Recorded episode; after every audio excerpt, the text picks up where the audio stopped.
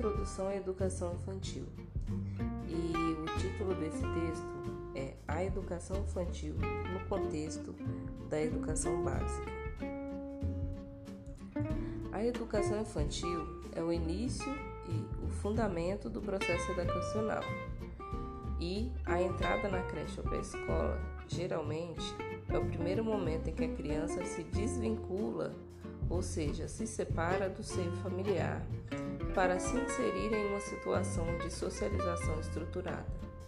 Então, neste momento que a criança sai, né, deixa de ser o centro das atenções, no caso, uma criança que é filho único, né, e passa a dividir a atenção de um adulto com outras crianças.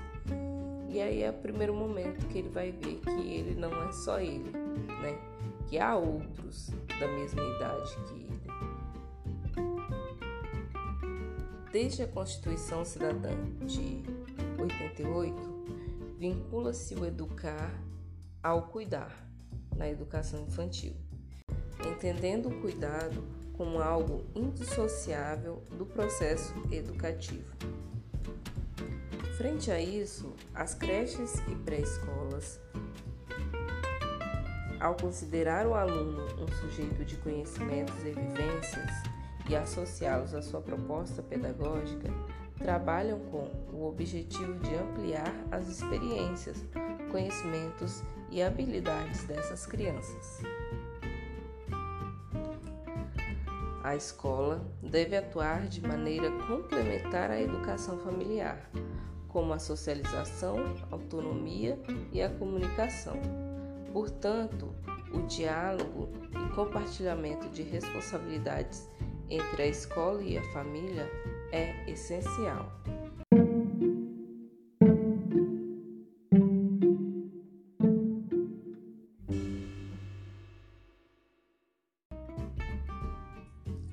As diretrizes curriculares nacionais da educação infantil em seu artigo 4 definem a criança como sujeito histórico e de direitos, que nas relações, interações e práticas cotidianas constrói sua identidade pessoal e coletiva. Brinca, imagina, fantasia, deseja, aprende, observa, experimenta, narra, questiona e constrói sentidos sobre a natureza e a sociedade, produzindo cultura. Já no artigo 9, define os eixos estruturantes da etapa da educação infantil. Eixos esses que são as interações e a brincadeira, pelas quais as crianças constroem e apropriam-se de conhecimentos através das interações com seus pares e adultos, possibilitando aprendizagens, desenvolvimento e socialização. Então, a educação infantil, ela se dá por meio das interações e brincadeiras. E aí, visando atender a esses eixos e as competências gerais da educação básica constantes na BNCC, foram criados seis direitos de aprendizagem e desenvolvimento na educação infantil.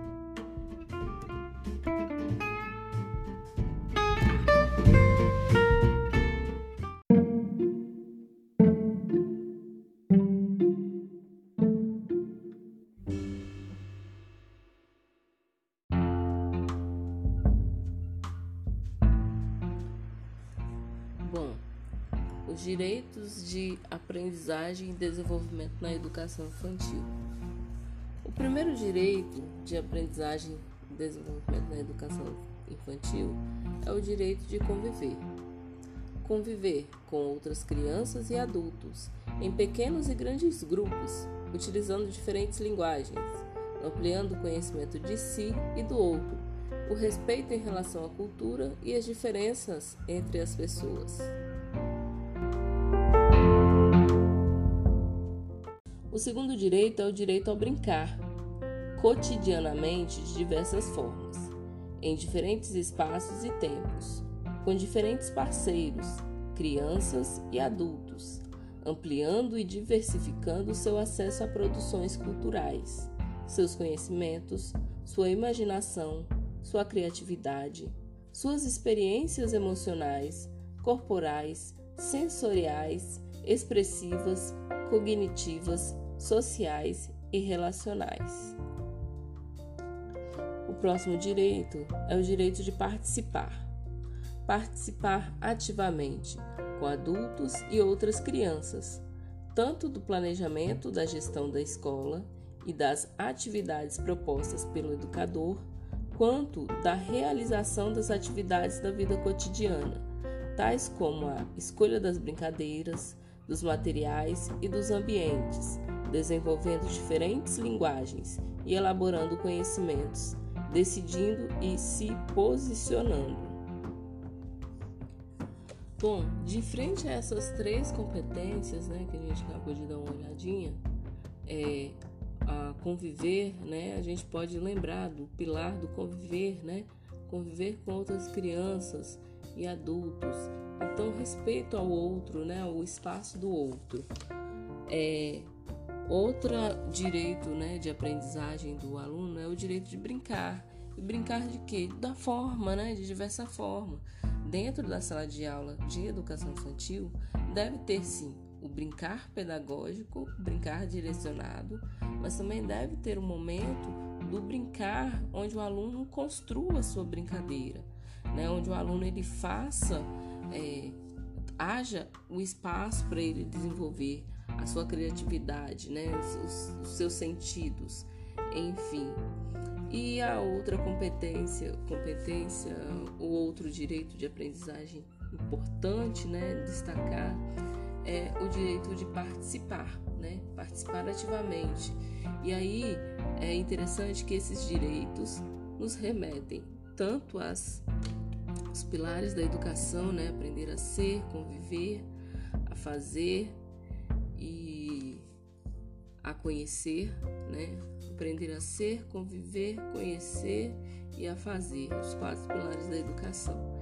E o participar, ele entra aqui naquelas competências para o século 21, né, onde visa o protagonismo do aluno. E essas competências, né, desse protagonismo é bem isso, né, participar ativamente, né, decidir em conjunto, né, o que, que vai ser da nossa escola, o que, que nós vamos fazer tá? E aí, continuando aqui, outro direito de aprendizagem e desenvolvimento na educação infantil constante na BNCC é o direito de explorar, né? Explorar movimentos, gestos, sons, formas, texturas, cores, palavras, emoções, transformações, relacionamentos, histórias, objetos, elementos da natureza, na escola e fora dela, ampliando seus saberes sobre a cultura em suas diversas modalidades, as artes, a escrita, a ciência e a tecnologia. Mais outro direito é expressar. E o que seria se expressar? Se expressar como sujeito dialógico, criativo e sensível, suas necessidades, emoções, sentimentos, dúvidas, hipóteses, descobertas, opiniões, questionamentos por meio de diferentes linguagens. E por último, a gente tem o direito de conhecer-se e construir sua identidade pessoal, social e cultural, constituindo uma imagem positiva de si e de seus grupos de pertencimento nas diversas experiências de cuidados, interações, brincadeiras e linguagens vivenciadas na instituição escolar e em seu contexto familiar comunitário.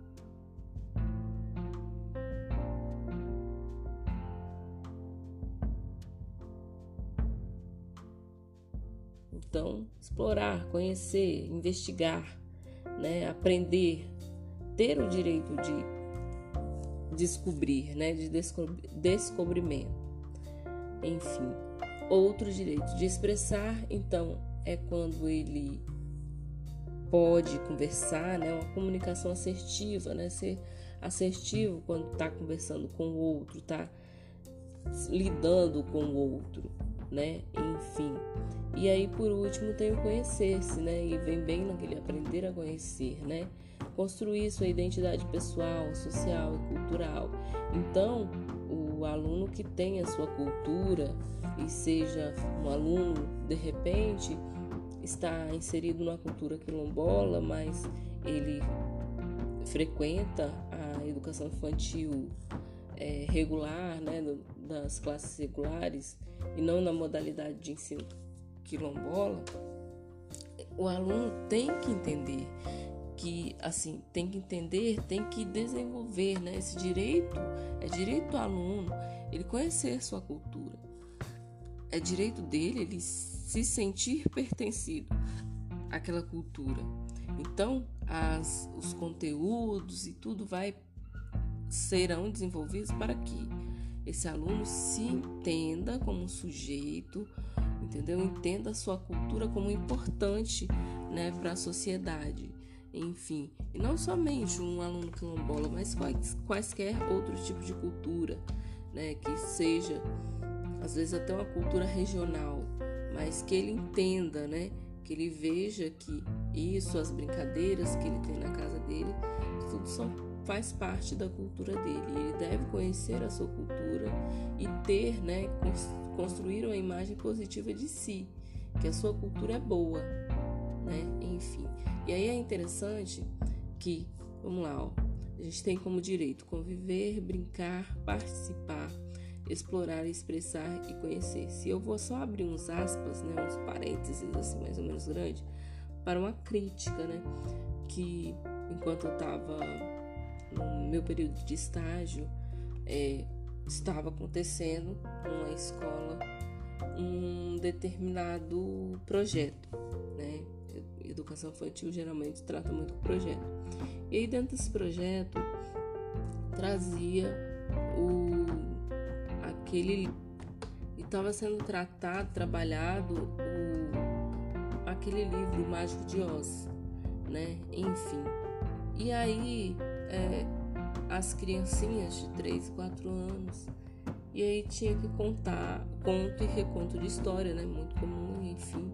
Só que aí um, de, um dado momento lá falava que vinha um furacão, né? Um, um furacão, um tornado, tá? E aí tinha na imagem, né? Da história isso, colocou na TV para os meninos assistir, ler, né? Junto com eles assim, que eles vissem, todos vissem as imagens. E aí os meninos me perguntaram o que, que era um tornado e como é que eu vou explicar. É um vento muito forte, mas assim, não é só um vento forte, né? Ele tem toda a estrutura, mas tipo assim, é algo que não é, que não está na nossa realidade. E aí quando a gente vem aqui, né, na conhecer-se, né, construir sua identidade social, cultural, nesse momento, assim, quando eu participei, obviamente que eu não falei e não cabia a mim como estagiária é, opinar frente ao que a Secretaria de Educação da cidade estava é, fazendo. Só que eu não gostei, né, do que eu vi. Eu achei que estava meio fora do contexto, né? Quanta literatura brasileira a gente tem que poderia estar sendo trabalhada ao invés de uma literatura internacional. O porquê não trabalhar a literatura brasileira, né? Enfim, então assim, foi algo importante, né? Mas aí fechando o parênteses, né? Os direitos, seis direitos de aprendizagem e desenvolvimento na educação infantil são eles o direito a conviver, brincar, participar, explorar, expressar e conhecer-se.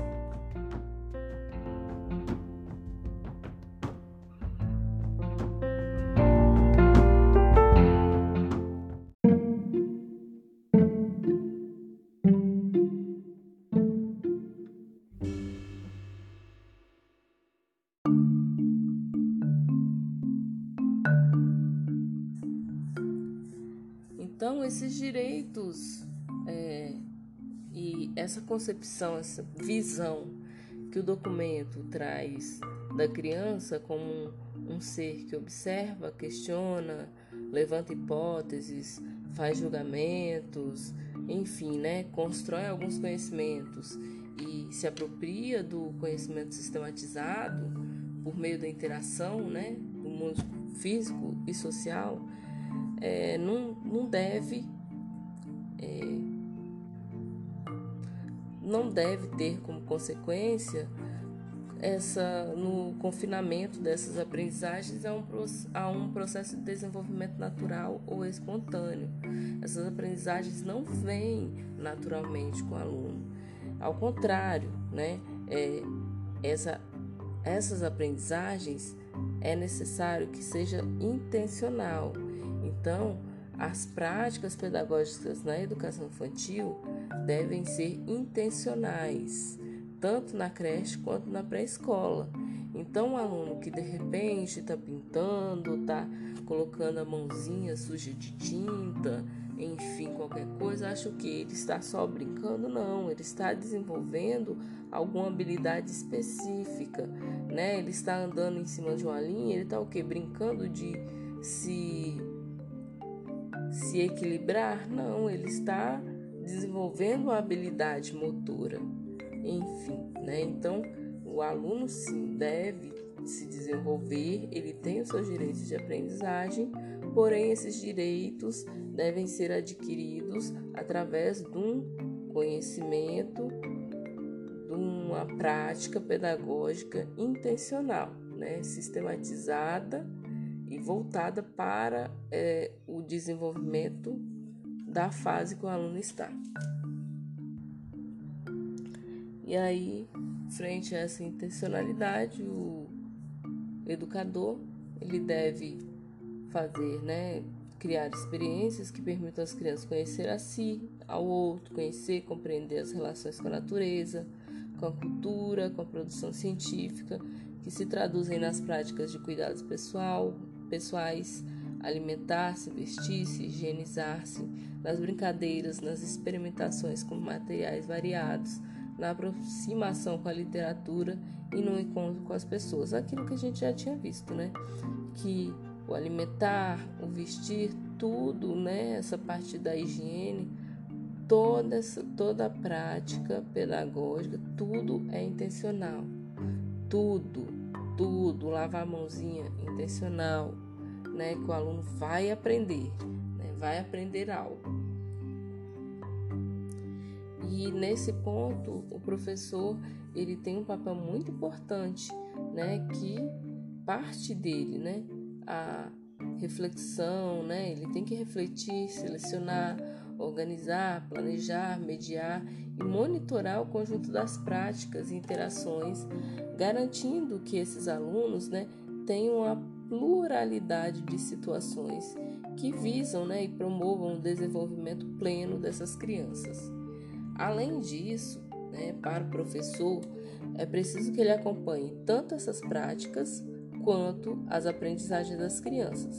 Então, ele atua observando né, a trajetória de cada criança e todo o grupo, é, as conquistas, os avanços, possibilidades, aprendizagens, e aí, por meio de registros feitos em diferentes momentos, então relatórios, portfólios e aí registros pelas crianças, como desenhos, textos, enfim, fotografias também pelo professor, é possível evidenciar a progressão ocorrida durante o período observado. Então, é, é uma observação, uma avaliação feita durante a educação infantil, porém não tem a intenção de seleção, promoção ou classificação de crianças em apta e não apta, prontas ou não prontas, maduras ou imaturas. Não, essa parte é apenas para acompanhar o desenvolvimento do aluno, ver onde é que ele está indo, o que, que ele está aprendendo, o que está conseguindo trabalhar com ele. Então, visa né, esse acompanhamento, reunir elementos para reorganizar os tempos espaços e situações né, que garantam os direitos de aprendizagem de todas as crianças. Então, é um acompanhamento realizado, mas para planejamento, né, para desenvolvimento dos alunos, dos educandos, né, e que o professor tem um papel muito relevante, um papel central, apesar de que é, a educação, ela hoje, na contemporaneidade, ela é voltada como aluno no processo educativo. Quando a gente fala de qualquer tipo de educação, devemos sim pensar no aluno como centro do processo educativo. Só que sem o professor para orientá-lo e para direcioná-lo, né, a essa educação, então o professor trabalha como Vygotsky, né, falava, ó, o professor deve trabalhar nesse, nessa zona, na ZTP, na zona de desenvolvimento proximal. Então é nesse meio, né, nesse meio termo aí, é que o professor age e é de fundamental importância. Não tem como abrir mão dele em quaisquer etapa da educação. Ok? Então é isso, gente. Acabou hoje. Esse foi o meu estudo de hoje. Espero que alguém tenha entendido alguma coisa. Eu consegui entender. É... Enfim, tchau.